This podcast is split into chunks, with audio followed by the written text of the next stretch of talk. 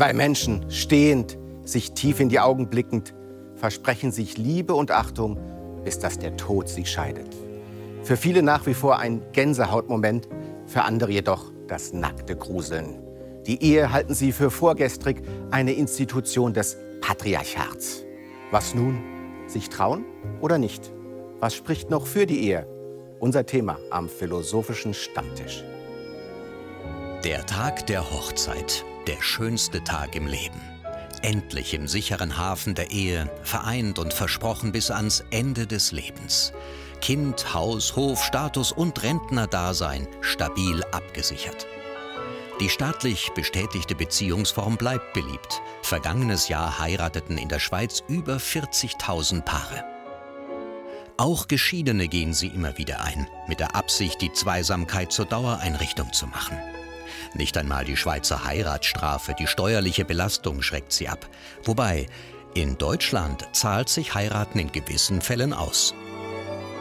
Auch Menschen gleichen Geschlechts wünschten sich manchmal nichts sehnlicher als die Überführung ihrer Leidenschaft in geordnete rechtliche Verhältnisse. Doch die Idylle ist riskant. Zwei von fünf Ehen enden nach durchschnittlich 15 Jahren mit einer Scheidung. Die Ehe, von wegen Garant für Stabilität und gemeinsames Glück bis ans Ende aller Tage. Außerdem ist die Ehe nicht Ausdruck des Patriarchats? Was sollen das weiße Kleid, der Brautvater, der Ehemann, der die Braut küssen darf? Für die Politologin und Aktivistin Emilia Ruag gehört die Ehe abgeschafft. Egal wie sich Paare dabei fühlen, sie ist und bleibt eine Institution der Unterdrückung. Die Ehe also nichts als rückständig? Oder Ganz im Gegenteil. Liegt nicht in der Selbstverpflichtung die wahre Freiheit? Im Versprechen ans Gegenüber die Einsicht, dass man aufeinander angewiesen ist? Im Ritual die Sehnsucht, dem Unverfügbaren einen Rahmen zu geben?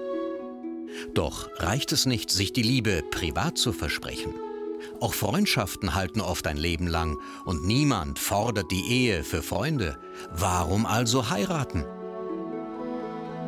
Den Kindern zuliebe? Für die Tradition? Wegen des Festes? Oder schlicht aus der Hoffnung heraus, es halte damit für immer? Die Ehe also als ultimative Utopie menschlichen Zusammenseins?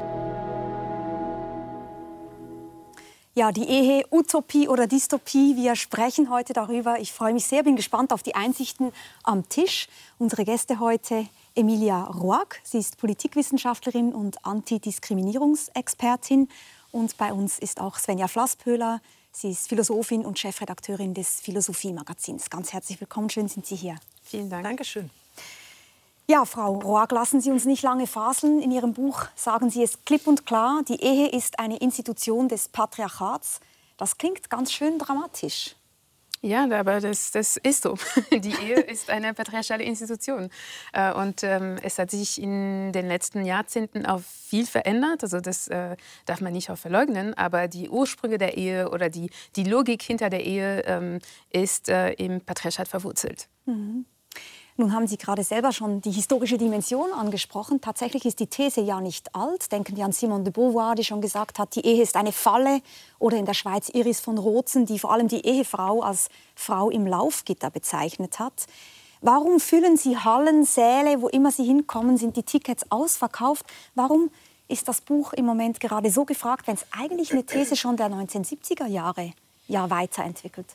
Also ich glaube, weil ähm, wir haben es ein bisschen aufgegeben äh, in den letzten Jahrzehnten tatsächlich. Also seit der 60er, 70er Jahre wurde es jetzt, also ich, ich habe das Gefühl, dass nach 68 äh, es gab erstmal eine, ähm, eine Entschleunigung oder die Ehe wurde gar nicht mehr so populär und ähm, und jetzt in den äh, 2000er, 2010er bis heute ähm, wurde es wieder belebt. Und ich glaube, ähm, es hat mit der Illusion zu tun, dass die Ehe jetzt eine komplett andere Institution ist, dass es jetzt gar nicht mit der Vergangenheit zu tun hat. Ähm, und dennoch fühlen sich viele äh, Frauen in heterosexuellen Beziehungen merken, dass das Patriarchat doch nicht abgeschafft ist und dass vielleicht ähm, die heterosexuelle Beziehung an sich und wie sie in unserer Gesellschaft angebettet ist, ähm, dass es äh, gewisse Probleme damit gibt. Und äh, ja, es findet dann Anklang, weil ich glaube, ähm, es spricht vielen Menschen aus der Seele, vor allem vielen Frauen in heterosexuellen Beziehungen. Frau Flassböller, es wurde ja schon gesagt, die Ehe ist sehr stabil. Selbst die moderne, die letzten 250 Jahre konnten ja eigentlich nichts anhaben. Und wenn ich Frau Roag richtig deute, ist es sogar so, dass die Motivlage sich vielleicht die letzten 10, 20 Jahre noch mal verschoben haben mag. Was macht denn die Ehe so stabil in der Erwartung? Fast für alle Menschen ist sie noch immer das leitende Lebensmodell. Ja, also für viele Menschen, ja auch nicht für alle. Viele entscheiden sich ja auch dagegen und ich kann das ehrlich gesagt auch gut verstehen, dass man auch ohne Ehe gut zusammenleben kann. Ich würde gerne noch mal ganz kurz anknüpfen an das, was Sie gesagt haben. Also ich finde, ähm, es ist tatsächlich ja richtig, dass die Ehe erstmal eine patriarchale Erfindung ist und dass sie auch, wenn ich mich entscheide zu heiraten, tatsächlich ich mir auch dieses Erbes bewusst sein muss. Das finde ich an dieser These erstmal sagen, sehr warum richtig. das so ist? Naja, also ich kann vielleicht, vielleicht kann man es ja wirklich ganz anschaulich am eigenen Beispiel machen. Also als ich geheiratet habe und dann plötzlich die Ehefrau war mit einem Ring, und da muss ich sagen, da habe ich mich in Ihrem Buch wiedergefunden, ja, dass man ganz kurz mal denkt, oh Gott, jetzt bin ich eine Ehefrau, jetzt habe ich hier so einen Ring. Und das ist, glaube ich, der Moment, wo man etwas spürt, nämlich, dass die Frau tatsächlich sehr, sehr lange Eigentum des Mannes war. Ja, das heißt sexuell, aber auch sozusagen ökonomisch. Ja, Frauen durften bis in die 70er Jahre hinein in Deutschland nicht einen Beruf ausüben ohne die Einstimmung des Mannes. Das heißt, ich glaube, dieses Erbe, das habe ich in diesem Augenblick gespürt. Wo ich mich aber unterscheide von Ihnen, wäre, wie gehen wir damit um? Also, und in was für einer Gesellschaft leben wir heute?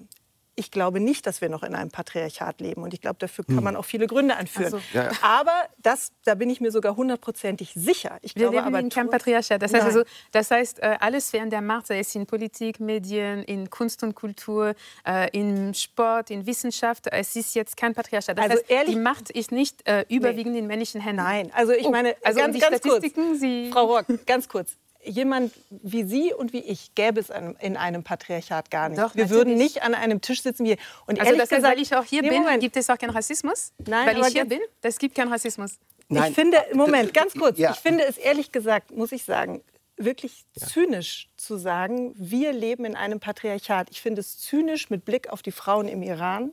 Ich finde es zynisch mit Blick auf die Frauen in Afghanistan. Was sollen die denn denken, wenn wir hier sitzen in unserer Freiheit, wir sind gleichberechtigt vor dem Gesetz, dass es Probleme gibt, struktureller Art in Unternehmen, das dass wir uns unseres patriarchalen Erbes bewusst sein müssen. Frau Flassbüller, das ist eine alles, ganz interessante These und ich finde, es gibt auch Sendungen über das Patriarchat. Dies ist eine Sendung über die Ehe und die Frage, inwieweit die Ehe durch das Patriarchat geprägt, vielleicht mhm. sogar determiniert ist. Sie haben ja vor nicht allzu langer Zeit ebenfalls ein sehr erfolgreiches Buch geschrieben. Das heißt Die potente Frau. Da geht es um die Frau, die selbstbestimmt ist, die Ja sagt, die sagt, ich will, ich kann, ich vermag.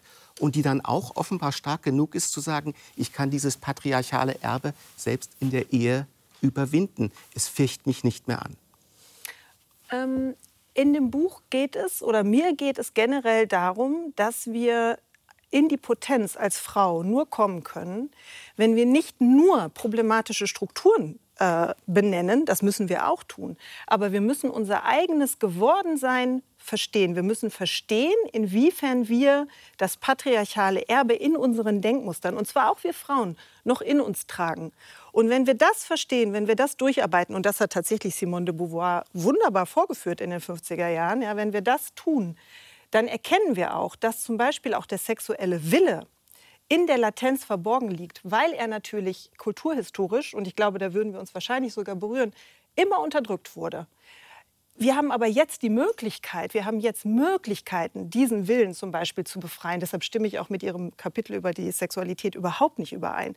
Wir haben die Möglichkeit, ihn zu befreien. Wir haben auch die Möglichkeit, um jetzt auf die Ehe zu sprechen zu kommen, die Ehe uns in gewisser Weise anzueignen, aber nur indem wir dieses patriarchale Erbe tatsächlich auch erkennen. Aber das heißt, dass das Ja in heutiger Zeit, 2023, eine ganz andere Bedeutung, eine ganz andere Kraft hat, das Ja, Jahr einer Frau, ja. als im Jahre 1970 Absolut, beispielsweise. das würde ich definitiv so sagen. Ja, dass, dass, dass, äh, das Jahr in den, noch meiner Großmutter und ich würde sogar sagen, meiner Mutter war ein anderes Jahr als das Jahr heute. Aber können als die mein hier, Jahr. Können die hier vielleicht mal einhaken, weil Sie ja am Anfang auch ganz schön gesagt haben, ähm, das war natürlich in den 70er Jahren schon eine Diskussion. Da hat man wirklich gemerkt, dass eben diese ganzen Gesetze haben sich damals ja auch, zum Beispiel in der Schweiz, erst damals geändert.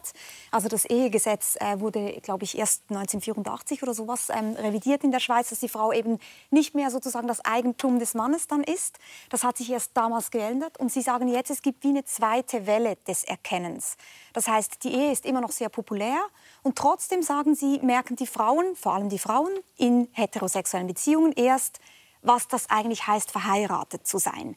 Da würde ich gerne noch einmal von Ihnen verstehen, heißt das denn, dass jede Frau, egal wie die Beziehung ist, in dieser Ehe irgendwie unterdrückt ist? Äh, nein, das heißt es nicht. Äh, was es heißt, ist, dass die Strukturen, die Gesetze, die äh, kulturellen und ähm, gesetzlichen politischen Normen und wirtschaftliches, äh, das wirtschaftliche System hinter der Ehe oder in der Ehe sozusagen dazu führt, dass ähm, Frauen in der finanziellen Abhängigkeit zu ihren Männern ähm, ähm, gedrängt werden. Ähm, und vor allem, dass diese emotionale Abhängigkeit auch, also und da gehe ich auch mit, das heißt, es gibt äh, die das Gewicht der Geschichte und der vergangenen Normen, die auch bis heute auch noch mal wirken, ähm, dass es eben dazu führt, dass es ein Machtgefälle gibt innerhalb von Beziehungen von Anfang an zwischen Männern und Frauen, weil die Gesellschaft ist nicht gleichberechtigt. Und jetzt noch kurz dazu, weil äh, ich kann das nicht einfach stehen lassen. Äh, wenn Sie sagen, das ist zynisch zu sagen, dass wir in Patriarchat leben, weil es Frauen in Afghanistan und im Iran geben, dann ist es also, ähm, ich halte das für irreführend als Argument, weil sonst würden wir sagen, ja, weil es die Sklaverei auch hier und da mal gab, dann können wir den Rassismus heute nicht ähm, kritisieren oder wir können nicht sagen, dass wir in einer rassistischen. Doch, das ist die gleiche Logik und das äh, halte ich für. Ähm, Nein, aber dann haben äh, Sie mich nicht richtig verstanden. Ich, ich glaube schon, aber ich möchte gerne jetzt kurz aussprech, äh, aussprechen und, und zwar auch so die Antwort auf diese Frage, weil das ist, ähm, das ist auch äh, damit verbunden. Das heißt, wir reden über eine Infrastruktur, wir reden über ähm, ein System. Und Menschen, die sich in ein System einfügen, sind, ähm, wenn sie kein Bewusstsein davon auch mitbringen, ähm, sie laufen die Gefahr, eben in diesen Strukturen reinzufallen. Es gibt tatsächlich Paare, wie bestimmt ihre, äh, ihre Beziehung, ihre ihre Ehe, die komplett gleichgestellt sind, wobei ich auch ein großes Zweifel habe, dass es überhaupt möglich ist, mit der gesamten Gesellschaft äh, eben äh, komplett gleichberechtigte ähm, ähm, Beziehungen zu führen, weil ab dem Moment, wo man die Wohnungstür äh, verlässt und zum Beispiel äh, auf der Straße bei der Polizei irgendwas passiert, äh, äh, ja, also das Patriarchat ist um uns herum. Ähm, Frau, genau. darf, ich, darf ich Sie was Persönliches fragen, weil mich das wirklich auch interessiert? Wir alle vier haben das ja getan. Wir alle vier haben geheiratet. Sie sind Mhm. mittlerweile wieder geschieden. Blicken Sie auf uns, dass Sie irgendwie denken, wir haben es noch nicht verstanden? Also Nein, denken Sie, es nicht. würde darum Nein. gehen, uns auch zu befreien? Nein, das nicht. überhaupt nicht. Und das ist auch nicht meine Absicht. Also es ist jetzt nicht. äh, Das Gute ist an Büchern ist, dass man kann sie nicht lesen, wenn man nicht will. Ne? Und deshalb ist es jetzt nicht auch meine ähm, mein Anspruch, äh, Menschen zu sagen, so, du hast nichts verstanden, du bist noch im Patriarchat gefangen, weil du verheiratet bist. Überhaupt nicht. Eine Freundin von mir hat letzte Woche geheiratet und ich freue mich sehr für sie. Ähm, sondern es geht um eine gesellschaftliche Institution. Das heißt, einzelne Menschen, die verheiratet sind und in Ehen leben, sind nicht unbedingt ähm, in unterdrücksvollen Beziehungen eingebettet. Aber sie äh, sind aber in einer Institution, die im Patriarchat verwurzelt ist. Und deshalb muss es ein gewisses Bewusstsein ähm, geben in diesen Beziehungen, um diese Strukturen zu entkommen. Das heißt, Menschen, die sich gar nicht bewusst sind vom Patriarchat, Ja. werden tatsächlich Machtgefälle in der Das heißt ja eigentlich, dass Sie ein aufklärerisches Buch geschrieben haben, im Sinne von Aufklärung, was es philosophisch bedeutet. Erziehung zur Mündigkeit. Macht euch klar, was dahinter Mhm. steht, was damit auch stillschweigend einhergeht. Aber man kann es ja auch philosophisch jetzt so drehen. Beauvoir sagt, die Ehe ist nicht nur eine Falle, sie ist eine Form von legalisierter Prostitution. Ja. Ähm, und sie meint damit vor allem zwei Dinge. Es gibt die wirtschaftliche Abhängigkeit, die sie kritisiert, und den Wertakzent zwischen Mann und Frau, der immer noch Ja. nicht In den ausgemittelt 50ern. ist. Genau. In den Meine 50ern. philosophische Frage ist jetzt, verstehe ich Sie richtig, wenn es so wäre, dass beide Fakten nicht mehr der Fall wären, ich sage, ich will jetzt nicht entscheiden, ob sie nicht mehr der Fall sind, sondern wenn beide nicht mehr der Fall wären, dann wäre auch für Sie die Ehe gar kein problematisches Verhältnis. Also, sagen wir, also diese beiden Aspekte. Ich glaube, es gibt zusätzliche Aspekte, ähm, die auch nicht jetzt äh, erwähnt wurden, und nämlich äh, die steuerrechtlichen Maßnahmen. Die sind ja in Ländern sehr verschieden. In Finnland, in der Schweiz gibt es gar keine. Ja, aber jetzt, also ich rede aus meinen beiden Kontexten, Frankreich und Deutschland zum Beispiel, und das ist noch sehr, sehr problematisch, wie die Steuergesetze funktionieren. Ähm, Genau, es gibt auch das Abstammungsrecht, was auch noch, ähm, zum Beispiel, wenn wir jetzt über die Ehe für alle sprechen, das Abstammungsrecht wurde nicht reformiert in Deutschland. Das heißt, lesbische Paare ohne ähm, Mann, also ohne Cis-Männer äh, in der Beziehung. Äh, ich haben verstehe, es ist noch nicht ne? so weit. Meine Frage ist theoretisch, wenn es denn so weit wäre, was spreche also, dann, dann gegen die Ehe? Ja, also ich frage mich auch, warum halten wir so fest daran? Das ist eher meine Gegenfrage. Also warum müssen wir unbedingt die Ehe beibehalten? Also wie das auch im Film gezeigt wurde. Also die, die, die Fürsorge, das Engagement, das Commitment, die Liebe, das alles, was in einer Ehe stattfindet, mhm würde ohne die Institution und de, de, ohne, ohne Trauschein auch trotzdem da sein. Aber das, also wie wir das anhand von Freundschaften zum Beispiel sehen. Genau, und darüber wollen wir nachher gleich sprechen. Was spricht eigentlich positiv für die Ehe? Ich würde ich gerne aber noch einmal zu Ihnen zurückkommen auch und die Frage stellen, das gibt es ja oft, dass man sagt, eine Institution hat eine historisch problematische Vergangenheit. Und eine große Frage in unserer Zeit ist doch auch, wie gehen wir mit diesem Erbe um? Also ganz platt gesagt, Revolution oder Evolution? Sollen wir die Sachen niederreißen oder sollen wir sie weiterentwickeln? Sie sind der Ansicht, das lässt sich nicht groß weiterentwickeln. Verstehe ich Sie richtig, dass Sie sagen, die potente Frau, die entwickelt das weiter also, und es genau. gibt eine Ehe heute, ich, in der wir emanzipiert, emanzipiert sind? Ja, also ich, ich halte, äh, ich, ich glaube, dieses Buch reiht sich eigentlich ein in auch andere Vorstöße des jüngeren Feminismus. Und die Idee ist im Grunde, wir müssen Institutionen abschaffen, wie zum Beispiel die Ehe. Wir müssen die Sprache radikal ändern. Wir müssen Männlichkeit abschaffen. Wir müssen das Patriarchat abschaffen. Und wenn wir das geschafft haben, sind wir befreit. Das ist eigentlich die Idee. Und aus meiner Sicht ist das erstens viel zu einfach, nämlich weil wir auch die eigene Position, das eigene Gewordensein in den Blick nehmen müssen. Und dann befreien wir uns. Ich habe das Gefühl, die, die Emanzipation ist sozusagen auf halber Strecke stehen geblieben, weil wir uns nicht in den Blick nehmen. Was ist eigentlich unsere Rolle in dem ganzen Spiel? Ja? also das ist das eine. Und, das, und, und deshalb, und ich finde, das andere, der andere Punkt ist auch, ich finde, das hat totalitäre Züge. Ja, dieses, Männlichkeit muss weg, die Ehe muss abgeschafft werden, äh, die Sprache müssen wir auch radikal ändern und äh, sowieso darf man historische Texte, in denen dieses oder jenes also, Wort vorkommt, auch nicht mehr lesen. Es kommen wahrscheinlich zu viele Dinge nee, miteinander aber sozusagen. Also so, und jetzt, ne, so, einen letzten Punkt, jetzt einen letzten, sowas einen letzten Punkt möchte ich, ich bin auch dagegen. Sie wollen Männlichkeit, wollen Sie gerne abschaffen, schreiben Sie. Ja, nicht die Männer, hab, aber Männlichkeit wollen Sie ja, abschaffen. Ja, Männlichkeit, die hegemoniale Männlichkeit, wie das... Äh ich möchte noch einen Punkt, möchte ich jetzt noch richtig stellen. Ich finde, es ist wirklich ein Unterschied zu sagen, dass es noch Sexismus und Rassismus in einer Gesellschaft gibt, ja, da würde ich absolut mit Ihnen übereinstimmen. Selbstverständlich gibt es das.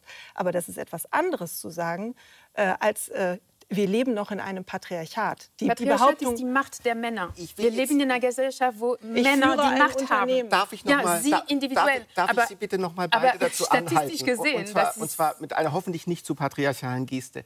Bleiben wir doch mal beim Thema der Ehe. Ein problematischer das Punkt. hängt ja alles zusammen. Ja, aber er hängt nicht nur zusammen. Ich zum Beispiel als Mann fühle mich bisher noch gar nicht wahrgenommen in dem, was eine Ehe für einen Mann bedeutet. Das ist nämlich nicht nur ein weibliches Problem. Das andere ist aber, dass es zum Beispiel in der Gay und in der Queer-Bewegung, in der Gay und Queer-Bewegung seit 50 Jahren darum gekämpft wird, auch um den Begriff der Ehe. Mhm. Es geht nicht nur um gleichberechtigte Partnerschaft. Man will, dass es auch so heißt. Und die Frage an Impulse von Frau Reuk wäre jetzt, haben die dann auch irgendwas nicht verstanden? Gehen die dem ganzen Patriarchat in die Falle, indem die Gay- und Queerpaare auch Ehe wollen? Mhm. Warum wollen sie das überhaupt? Das müssten sie doch eigentlich anders nennen sollen. Mhm. Also, also erstmal dazu.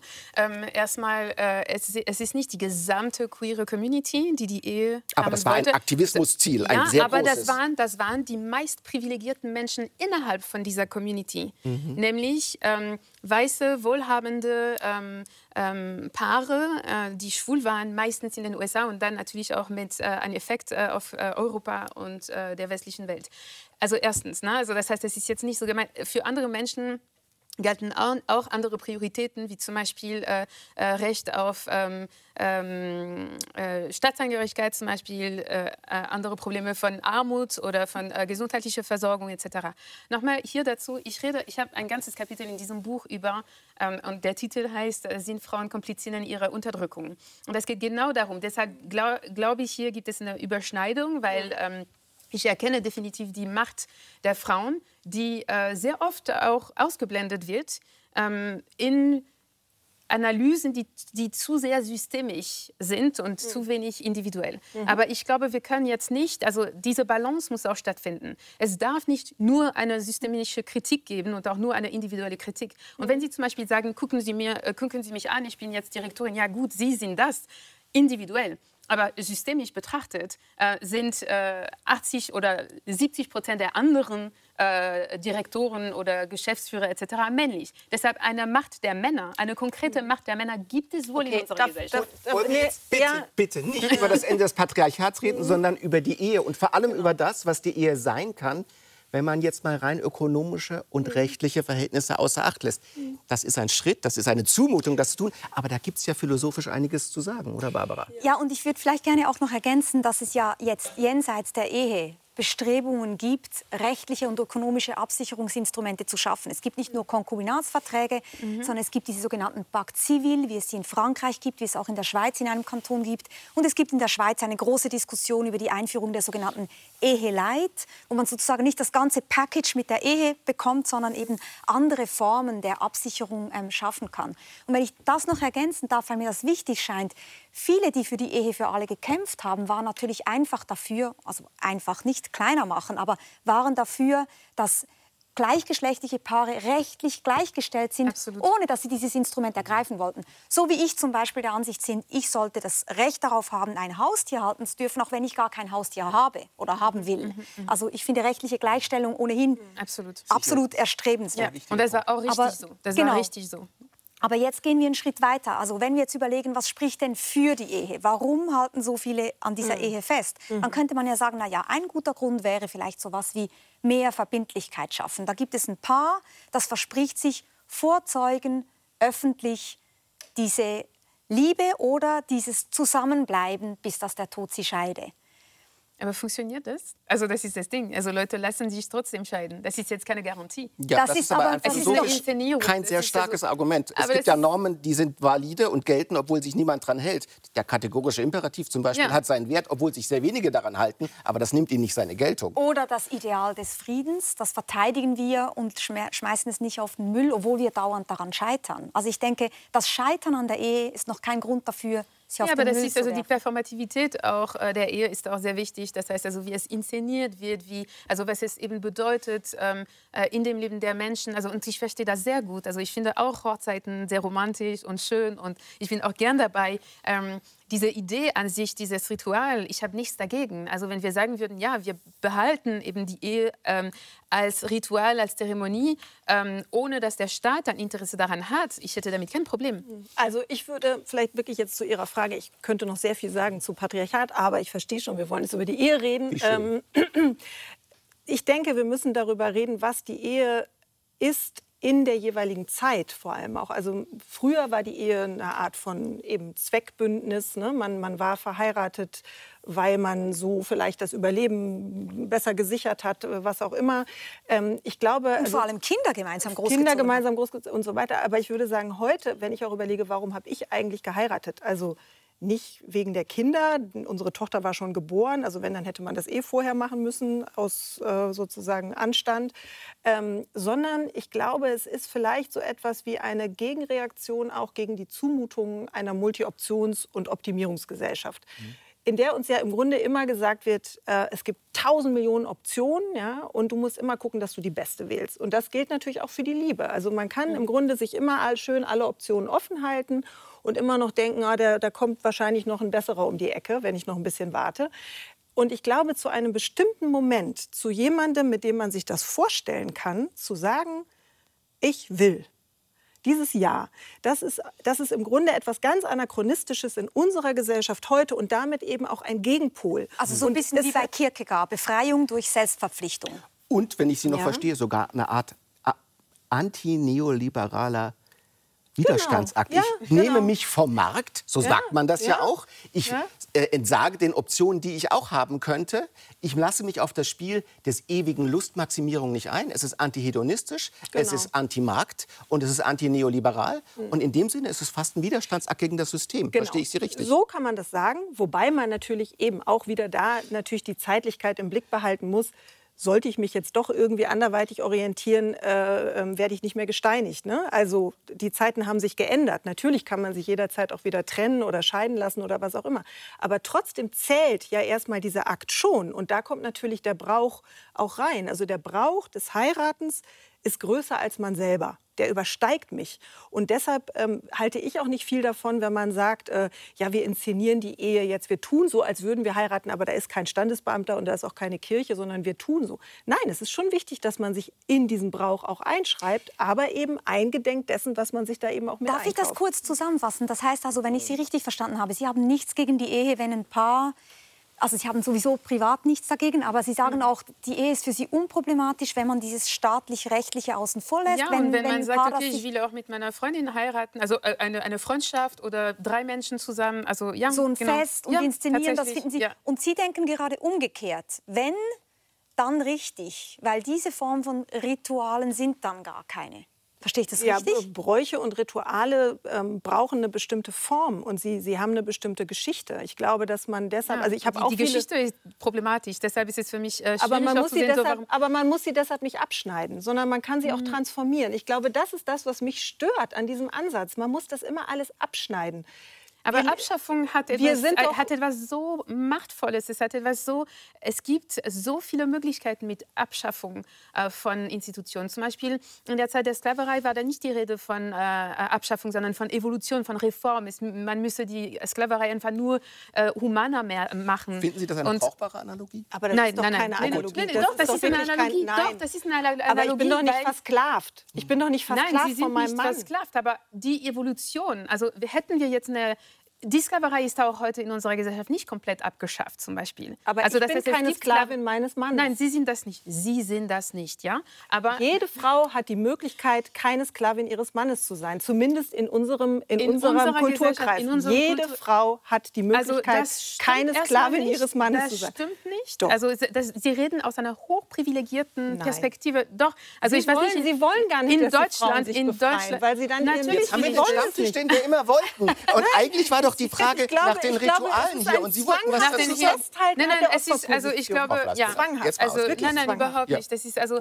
die, ich, ich will zurückgehen zum, ähm, zur, zur Macht der, ähm, der Abschaffung. Wenn etwas komplett abgeschafft wird, dann gibt es Raum, ähm, damit etwas Neues entsteht, komplett Neues, ohne dass wir festhalten müssen an dem Skelett von einem, einer alten Institution, die äh, sich sehr patriarchal oder rassistisch erwiesen hat. Warum nicht? Warum, warum verweigern wir uns diese Freiheit, diese Lehre?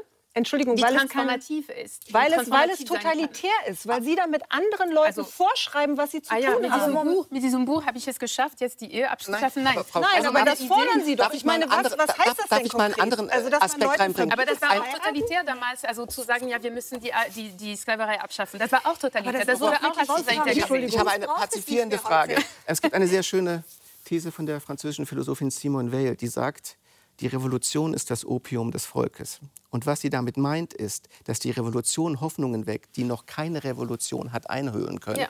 Und jede Revolution, das ist jetzt ihre These mit dem Abschaffen, schafft einen Freiraum, Mhm. der durchaus nicht nur positive soziale Wirkungen hat. Da ist Anomie, da ist Desorientierung, da ist Verlorenheit, da ist sehr oft auch soziale Gewalt. Ich, mag, ich möchte das nur als Erwiderung sagen auf Ihre These, Abschaffung ist immer gut. Tendenziell kann man sagen, zivilisatorisch, Kann also Abschaffung nichts- kann ein Riesenproblem sein, insbesondere wenn es abrupt erfolgt. Was mich jetzt noch mal interessieren würde, die Ehe ist eine spezifische Form der menschlichen Bindung.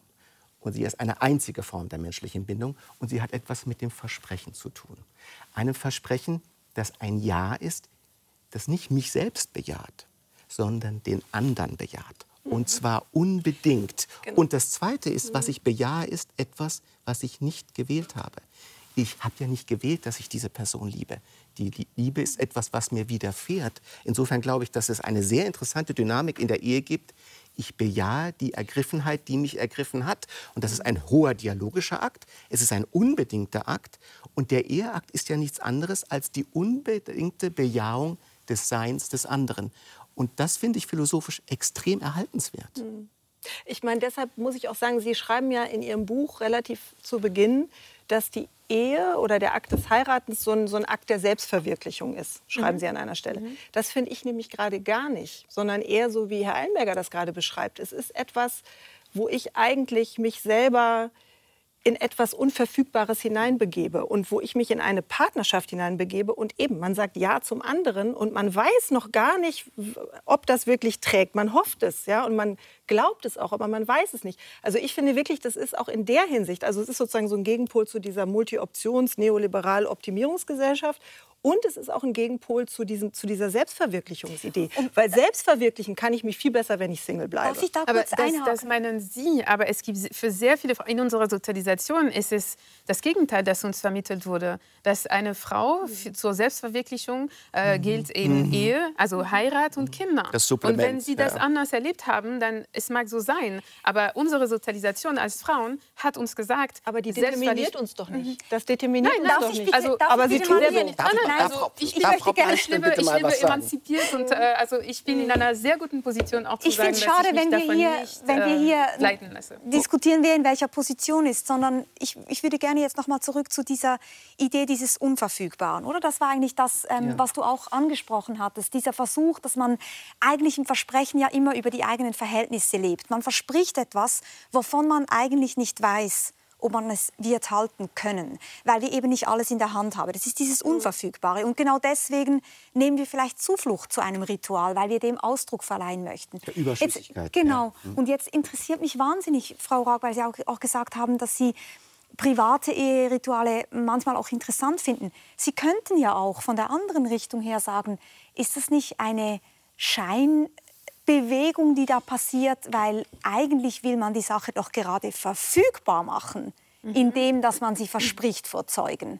Also gerade das, was, wovon wir jetzt sprechen, was für die Ehe spricht, mit diesem Unverfügbaren zu rechnen, macht die Ehe vielleicht gerade verfügbar, weil bis das der Tod euch scheidet, jetzt machen wir ein Korsett und jetzt darf man da nicht mehr raus. Ist das das, was Sie auch stört daran? Also was mich stört, also ich, ich finde es sehr schwierig, dann äh, eine gesellschaftliche Norm ähm, oder die, die, die positiven Aspekte sehe ich auch, ne? aber für mich sind sie getrennt eben von der Ehe. Das heißt, ich kann auch Freundschaften haben ohne Ehe oder Beziehungen, die ohne Trauschein stattfinden und Auf die wirklich Fall. so sehr, sehr committed sind, sehr engagiert, mit sehr viel Fürsorge, sehr viel Liebe äh, und auch diese Entscheidung. Ne, ähm, äh, also das heißt, das alles findet ohne Ehe statt. Und deshalb verstehe ich nicht diese Verharrung auch in der ähm, Beibehaltung der Ehe auf alle Kosten. Äh, ich glaube, als Gesellschaft ähm, wären wir auch so weit, um zu sagen, okay, brauchen wir die Ehe noch? Können wir darüber sprechen? Und ich glaube, ja, wir können darüber sprechen. Wir tun das mhm. heute. Mhm. Ähm, und ich, ich verstehe auch sehr gut, was Sie meinen, auch mit der Selbstoptimierung und äh, die, die ganz vielen Optionen, die man hat. Ähm, und das ist, also ich würde nie so weit gehen, als zu sagen, es ist revolutionär zu heiraten. Aber ich sehe, was Sie meinen und ich halte das auch für eine mögliche Option. Mhm. Ich würde dann aber auch nicht unbedingt Menschen, die zum Beispiel polyamorös leben wollen oder so.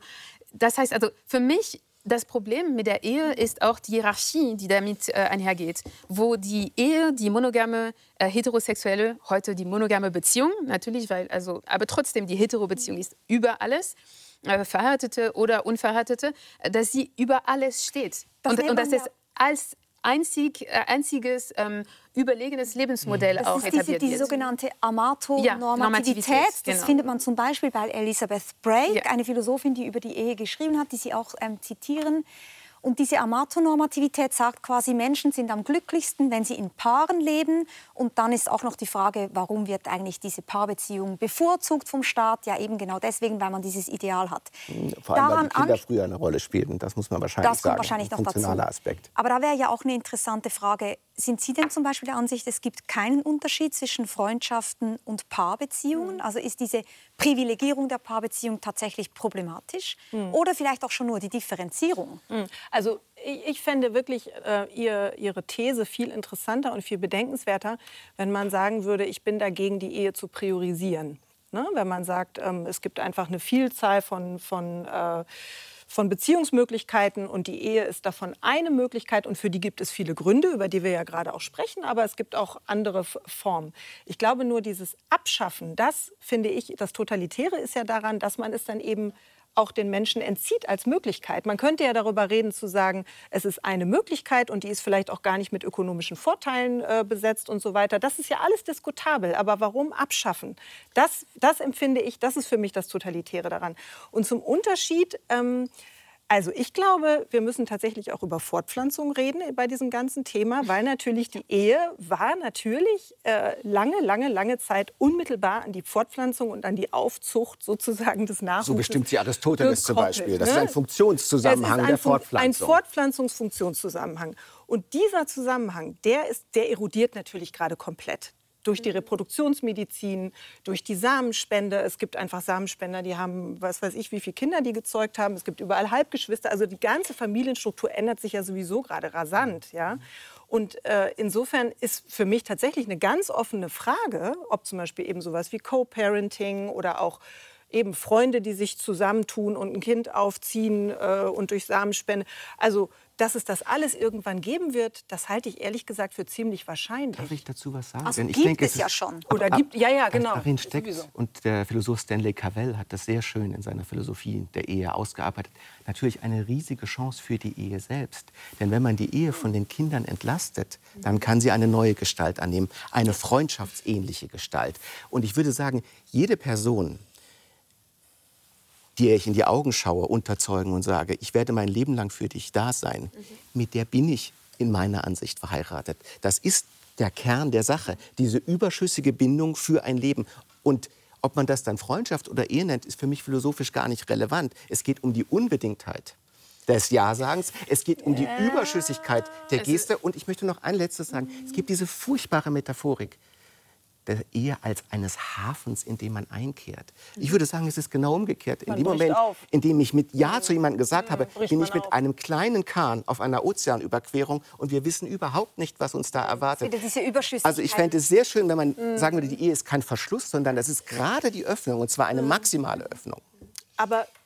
Also ich, ich würde sagen, äh, ja, also absolut. Aber das Problem ist, dass wir reden jetzt auf philosophischer Ebene über Natürlich. die Ehe. Und meine Kritik ist vor allem eine politische Kritik. Mhm. Ähm, das heißt, ich habe mich fast nicht äh, äh, ähm, be beschäftigt mit der philosophischen Bedeutung der Ehe in meinem Buch. Eigentlich gar nicht. Sondern wirklich nur mit, was bedeutet es politisch, wirtschaftlich und kulturell. Ähm, und wenn ich jetzt von einer Abschaffung spreche, es ist, glaube ich, ähm, für mich also kom viele Kompromisse und das ist jetzt meine Freiheit jetzt, äh, indem ich ein Buch schreibe. Deshalb bin ich keine Politikerin. Ja, also mhm. ich könnte auch in der Politik arbeiten, aber das will ich nicht eben. Aber ähm, die Abschaffung der Ehe erlaubt uns, die Institutionen drastisch in Frage zu stellen. Hätte ich gesagt, ja, wir müssen es erweitern, dann hätten wir uns mit der Ehe nicht befassen, sondern mit den anderen Formen des Zusammenseins. Und das war nicht meine Absicht. Meine Absicht war, dass wir die Ehe ähm, ehrlich und, ähm, und radikal ähm, hinterfragen. Mhm. Genau. Und wenn wir jetzt noch einmal zurückgehen zu den Freundschaften und den Paarbeziehungen, mhm. weil das scheint mir wirklich wichtig zu sein. Es gibt ein Buch, was sehr für Furore gesorgt hat in Frankreich, was demnächst also im Herbst, glaube ich, auch in, auf Deutsch erscheint. Lob der Freundschaft von Geoffroy Laganerie, ein französischer Philosoph der sagt, es ist genau diese Amatonormativität, die das Problem ist, diese Bevorzugung der Paare. Und wenn wir das weiterdenken, dann brauchen wir eben in Zukunft nicht nur ein Familienministerium, sondern ein Freundschaftsministerium. Weil wenn wir davon ausgehen, Beziehungen sind wichtig für Menschen, die tragen massiv bei zum Glück der Menschen, dann lasst uns doch darüber nachdenken, wie wir Gesellschaften bauen können, wo nicht nur Paarbeziehungen florieren können, sondern auch Freundschaften florieren können. Also ich finde erstmal einen Unterschied natürlich. Warum, ganz kurz, warum nicht umgekehrt? Also warum nicht sagen, wir brauchen jetzt nicht nur ein Familienministerium, sondern auch ein Freundschaftsministerium? Warum könnten wir auch nicht äh, Beziehungen einfach frei gedeihen lassen? wie Freundschaften. Also Freundschaften sind komplett frei institutionell. Sie stört die Idee des Ministeriums daran. Verstehe ich das richtig? Ähm, also es ist nicht, dass es mich unbedingt stört, aber ich denke mir, warum immer in dieser, in dieser genau, genau, in, immer in naja, gewisse Dinge muss man ja regeln. Zum Beispiel finde ich es enorm wichtig, dass Menschen, die sich lieben, egal in welcher Form, füreinander da sein können, wenn jemand krank ist oder Pflegebedarf zum Beispiel. Das müssen wir ja irgendwie regeln. Wie viele Tage aber, darf man einziehen dafür? Sorge. Aber auch Erbfragen zum Beispiel. Da gibt es ja lauter Bestrebungen. Und das sind diese, diese Bewegungen jetzt wiederum institutioneller Art, das Ganze aufzubrechen und zu sagen, ich darf auch anderen Leuten beispielsweise mein Vermögen vermachen. Und das, das muss wäre so ein Fürsorgeministerium. Viel, aber ja, vielleicht das Fürsorgeministerium für alle Beziehungen. Wir, müssen wir nicht noch mal grundsätzlicher darüber reden, was Freundschaften von Paaren oder Doch. Paarbeziehungen ja. unterscheidet? Wollten also, wir nicht über Geschlechtsverkehr reden? Das ich denke, das ist schon der Punkt dabei. Genau, ja? eben. Wollte äh, grade, das wollte ich gerade sagen. Es ist der Sex. Und ähm, natürlich gibt es auch Paare, die keinen Sex mehr haben und dann irgendwie in eine Freundschaft übergleiten. Aber eben, da würde ich sagen, das sind eher es Freunde. Es gibt Friends with Benefits. Es gibt natürlich auch Paare, äh, Freundschaften, in denen das alles fließend und offen ist. Ich glaube wirklich, da hat kaum eine Freundschaft je behauptet, das hätte nicht etwas geändert. Ähm, ich glaube, also ich glaube ich, genau. Darf, darf, ich das ganz kurz, weil ich hatte ja eigentlich angefangen zu sprechen. Äh, ich finde das tatsächlich äh, ganz entscheidend und ähm, die, die Sexualität ist einfach eine Form der Intimität und auch übrigens der Unverfügbarkeit. Ähm, ne? Also sich körperlich jemandem anzuvertrauen und zwar ganz und gar, das ist eine ganz andere Ebene, finde ich, als Freundschaft. Also auch Freundschaft kann total intim sein, aber die Sexualität hat nochmal eine ganz andere Intimität. Und ich glaube schon, ich würde das mal vermuten, dass sich Menschen schon auch nach dieser Form der Intimität auch auch sehnen. Ja? Das heißt ja nicht, dass auch Freundschaften ganz wichtig sind und vielleicht sogar gerade deshalb wichtig sind, weil sie diesen sexuellen Aspekt nicht haben und deshalb vielleicht auch stabiler sind, mhm. ne? weil sie diese aber das ist doch der ganz zentrale Unterschied. Nur eine philosophische Quelle noch für die Ehe. Das ist natürlich bei Kant besonders trocken und besonders nackt gesagt. Da ist die Ehe ein Vertrag zum wechselseitigen Gebrauch, Gebrauch der, der, Geschlechtsorgane. Genau. Und da kann man sagen, das ist ja emanzipiert. Denn ja. es ist ein wechselseitiger Wechselseitig. Gebrauch. Man mhm. schließt einen Vertrag. Aber damit ist zumindest, äh, und das denke ich ist ein wesentlicher Punkt, die Art und Weise, wie man miteinander interagiert, nimmt eine andere Färbung ab in dem Moment, in dem sexuelle in dem Geschlechtsverkehr ein Zentrum der Beziehung bildet. Und ich glaube, das ist schon ein Unterschied zur Freundschaft ja, als Freundschaft. Finde ich auch.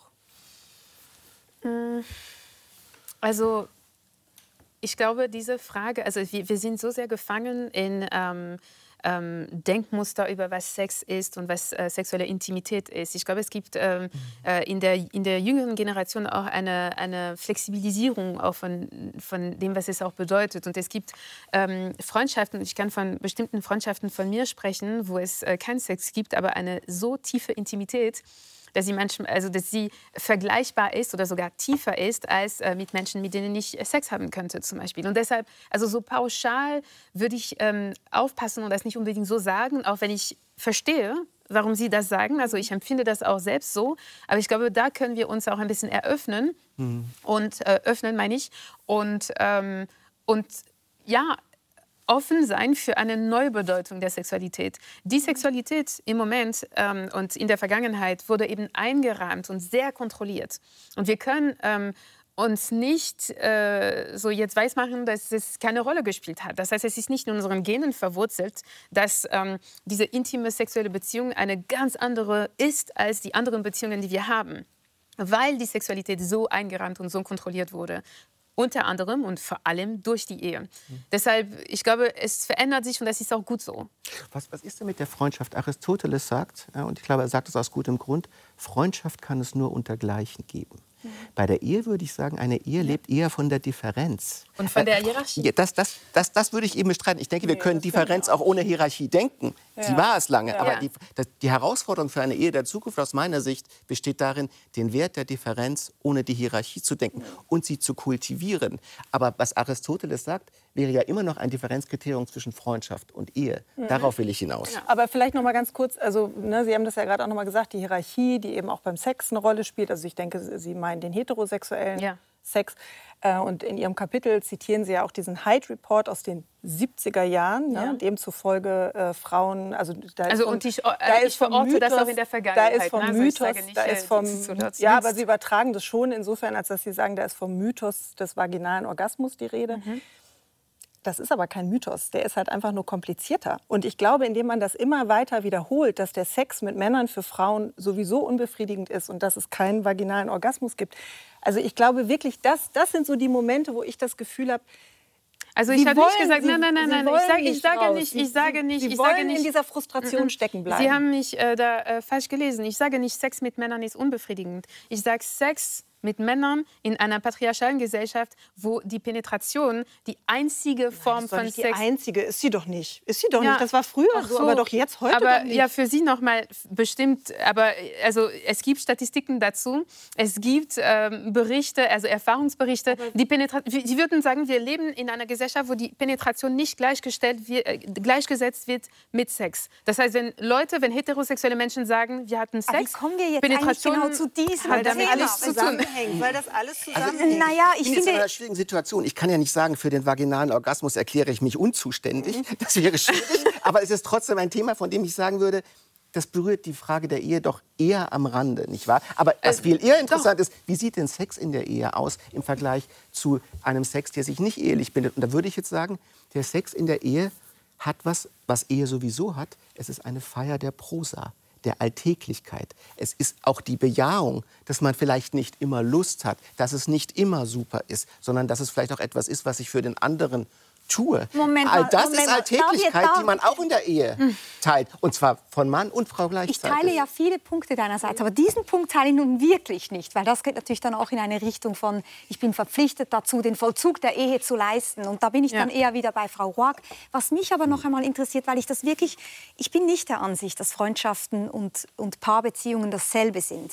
Ich auch würde, nicht, ne? Ich, Ich würde nicht. zum Beispiel immer auch sagen, was doch, wir haben ja darüber gesprochen, dass es diese Überschüssigkeit gibt in diesem Versprechen, dass wir uns einander versprechen, ob das jetzt für Ewigkeiten ist, keine Ahnung, aber es ist dieser Versuch, Ja zu sagen, unbedingt Ja zu sagen, also eben nicht diesen Tausch, ich sage jetzt Ja zu dir, weil du dann die Kinder hütest oder weil du den Haushalt machst, sondern diese, dieses unbedingte sich bejahen, das ist das, was mich philosophisch interessiert. Nun kann ich aber nicht sieben Personen diese unbedingte Bejahung zusagen, weil in der Ehe geht es für mich auch darum, ein Leben zu teilen. Und wenn wir jetzt zum Beispiel als Paar entscheiden, wir wandern aus nach Australien, dann bin ich nicht mehr, nicht mehr befreundet mit meinen Freundinnen, die ich innig liebe, aber ich bin halt nicht mehr so nah. Und ich kann nun mal nicht sieben Personen, man sagt ja immer, man kann mit sieben Personen befreundet sein, mit mir sowieso nicht, man kann nicht sieben Personen diese Art von Versprechen geben. Das geht einfach nicht. Aber vielleicht die Art der Versprechen würde sich auch ändern. Also wenn Sie sagen, ähm, äh, eh- also romantische Beziehungen und Freundschaften sind nicht das Gleiche. Ja, absolut, sie sind nicht das Gleiche. Aber wir gehen, ähm, wir haben einen, einen problematischen Umgang mit Andersartigkeit, nämlich, dass wir alles immer hierarchisieren. Und wenn wir sagen, sie sind nicht gleich, heißt es nicht, dass sie hierarchisiert werden müssen. Das wollte ich Freund- nicht sagen, da haben Sie völlig recht. Äh, Und deshalb, also Freundschaften und romantische Beziehungen sind anders, ja, aber könnten wir die Hierarchie ähm, aufbrechen? Jetzt dieses Beispiel von, ich würde jetzt äh, wegziehen nach Australien. Es gibt ähm, eine ähm, Selbstverständlichkeit, dass in einer Beziehung, wenn eine Person, ähm, ja, dass, dass wir uns folgen müssen, unter allen Umständen. Nein, Und- ich finde, das kann man gemeinsam entscheiden. Genau, das und wenn würde ich eine- auch immer gemeinsam genau, entscheiden Aber wollen. wenn es eine gemeinsame Entscheidung ist und in dieser Zeit dann es äh, vielleicht nicht möglich ist, auch mit den Freundinnen eine so enge Beziehung zu führen, dann ähm, kann es auch Teil der Beziehung sein. Genauso wie ähm, wenn die Frau sich entscheidet oder der Mann sich entscheidet oder de der Partner, die Partnerin, egal, so die, die, die Personen, die zusammen sind. Okay, ich werde jetzt nicht mitkommen und werde über äh, zwei Jahre eine Fernbeziehung haben, damit ich diese Beziehung zu meinen Freundinnen beibehalten kann, weil sie ist mir im Moment sehr wichtig. Das sollte auch möglich sein. Aber das ist alles ein sehr schönes äh, Ideal im Selbstverwirklichungs-Utopia-Land. Faktisch ist es so, Menschen haben Krebserkrankungen, sie werden malat, sie haben Einschränkungen. Manchmal sind die Kinder, manchmal sterben sie. Da gibt es Verantwortungsverhältnisse, die, egal wie man sie nun institutionalisiert, nach einer Priorisierung verlangen. Und es gibt gar kein menschliches Leben, das solch eine Priorisierung nicht vornehme. Bei allem wichtigen philosophischen Punkt, das scheint mir sehr wichtig, dass man diese Hierarchisierung, dass man vorsichtig sein muss. Es gibt keine Existenz, die gewisse Relationen nicht priorisiert, weil wir einfach geworfen sind. Wir sind in einer Weise ausgesetzt, dass wir für viel andere speziell verantwortlich sind und für andere eben weniger. Und ich kann keine Utopie einer Gesellschaft sehen, in der sich das jemals ändern würde. Nein, nein, aber das können wir auch entscheiden. Tut mir leid. Nur, ne, also zum Beispiel, äh, die Ehe, man kann entscheiden, wer, also welche Leute, also mit welchen Leuten man sich äh, auch verpflichten will. Und es kann nicht sein, dass Menschen, die nicht in Paarbeziehungen sind, eben ein höheres Risiko haben, allein zu sterben oder überhaupt keine äh, Fürsorge zu haben in solche, solchen schwierigen Zeiten. Und die Ehe ist auch keine Garantie. Meine Großmutter hat sich mit 91 scheiden lassen, mhm. zum dritten Mal, weil ihr Mann ähm, äh, schwer erkrankt war und sie wollte diese Care-Arbeit nicht leisten. Mhm. Dann hat sie sich scheiden lassen. Also ich das, beurteile das auch nicht positiv. Ne? Ja, würde ich auch sagen. Das genau. ist der Unterschied zu früher, wo das einfach nicht möglich war.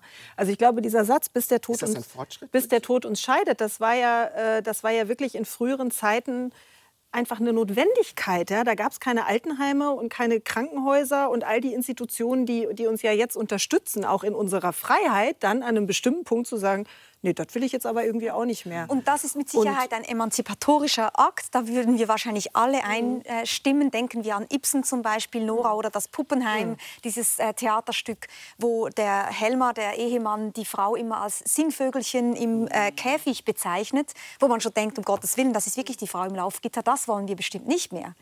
Aber die Frage ist, ist sozusagen diese Freiheit in der Ehe und auch diese Befreiung zu wissen, da ist jemand. Ich weiß, es ist nie ein Wissen, es ist ein Hoffen, aber zumindest ein, ein, Hoffen mhm. und ein Versprechen darauf, sich zu bemühen, mhm. dass das gelingen mag.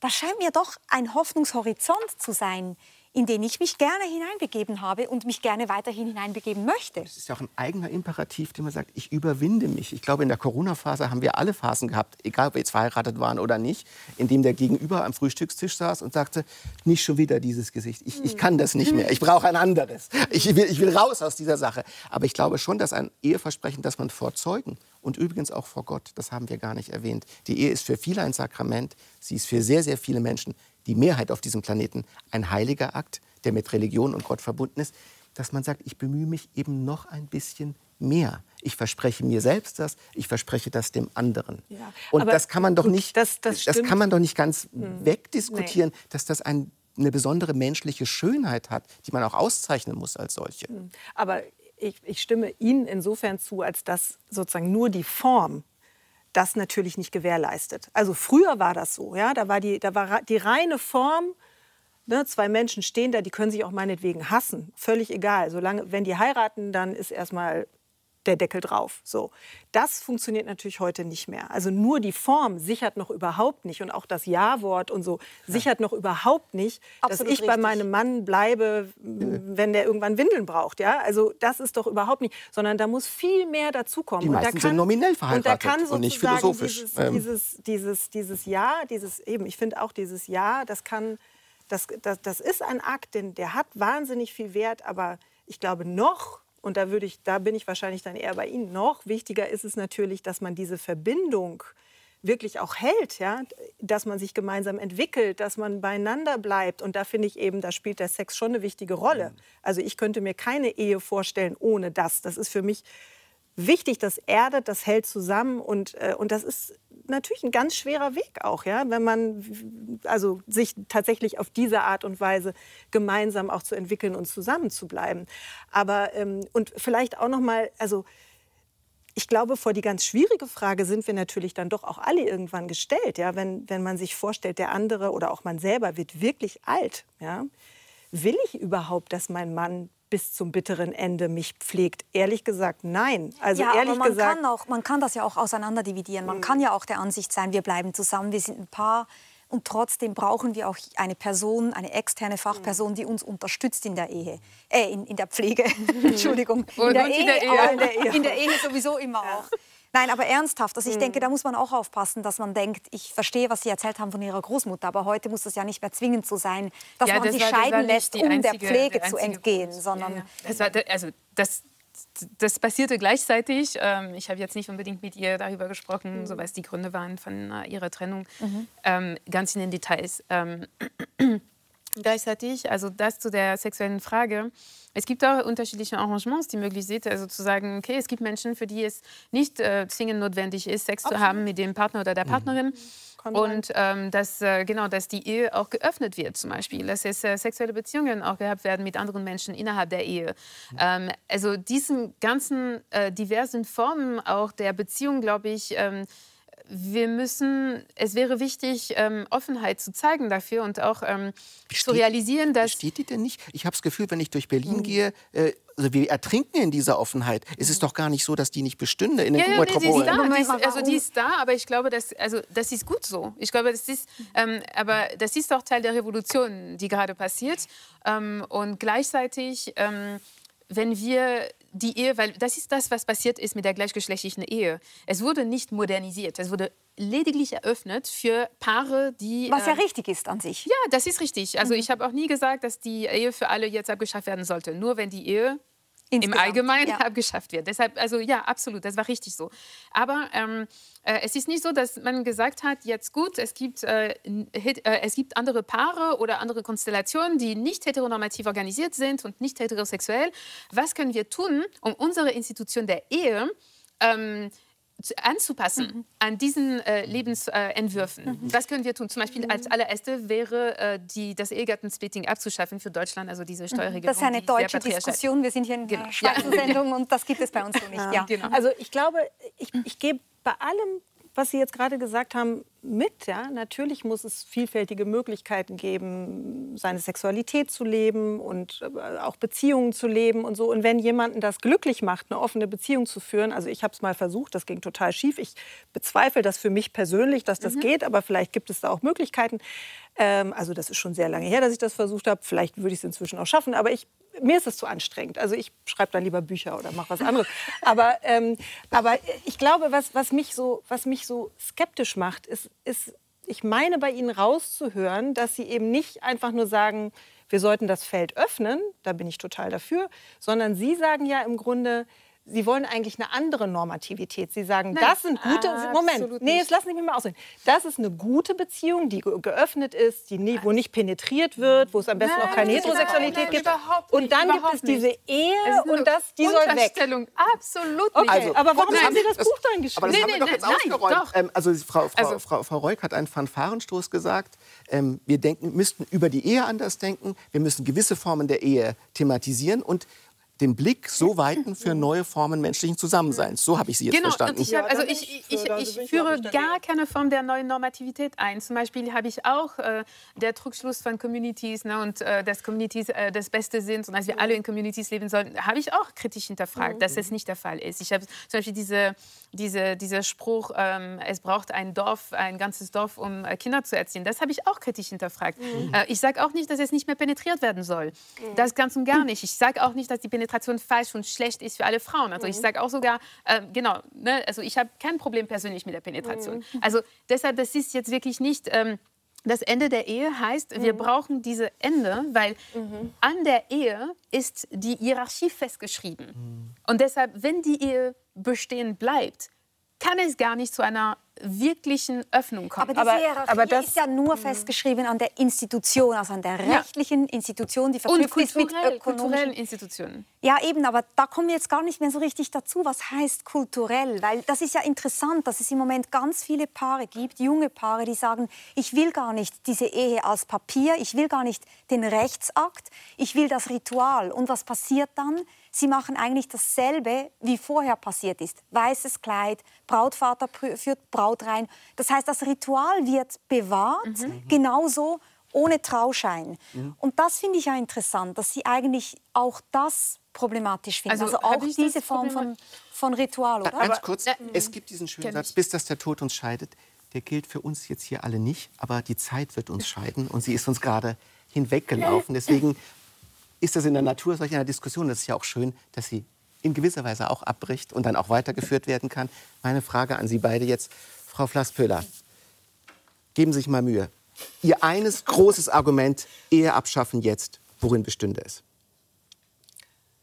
Äh, Ehe abschaffen jetzt, worin bestünde es? Ähm, Finde ich eine komische Frage. Ich also, bin ja gar nicht dafür, die Ehe abzuschaffen. Was, was, spricht, was spricht aus Ihrer Sicht Deswegen hauptsächlich müssen Sie sich Mühe geben. Ich werde mich auch für die Ehe. Nein, also für die, für die Abschaffung. Abschaffung. Ja. Ähm, da muss man sich viel Mühe geben, denken Sie. Können, Sie, können Sie vielleicht erst mal Frau Rock fragen? Sie ist sicher schneller Dann frage ich Frau Rock nämlich ja. das Gegenteil. Das eine gute Argument, wir müssen die Ehe unbedingt bewahren. Ähm, wir müssen die Ehe unbedingt bewahren. Ähm, Ja, das ist weil echt Vergewaltigung, Herr Einzelner, dass wir jetzt hier... Es ist Denkübung. Wir, nein, es ist eine Denkübung und es ist auch richtig so. Äh, wir müssen die Ehe beibehalten, ähm, weil wir als Menschen noch nicht so entwickelt sind, dass ähm, wir loslassen können und äh, dass wir wirklich so sehr, sehr festhalten an alten Mustern. Aber vielleicht im Zuge dessen kann die Ehe komplett verändert werden. Wundervoll. Danke, Frau Flasspüller. Danke, Frau Rock. Sie haben sich thesenstark getraut. Das ist schön. Gerne. Danke.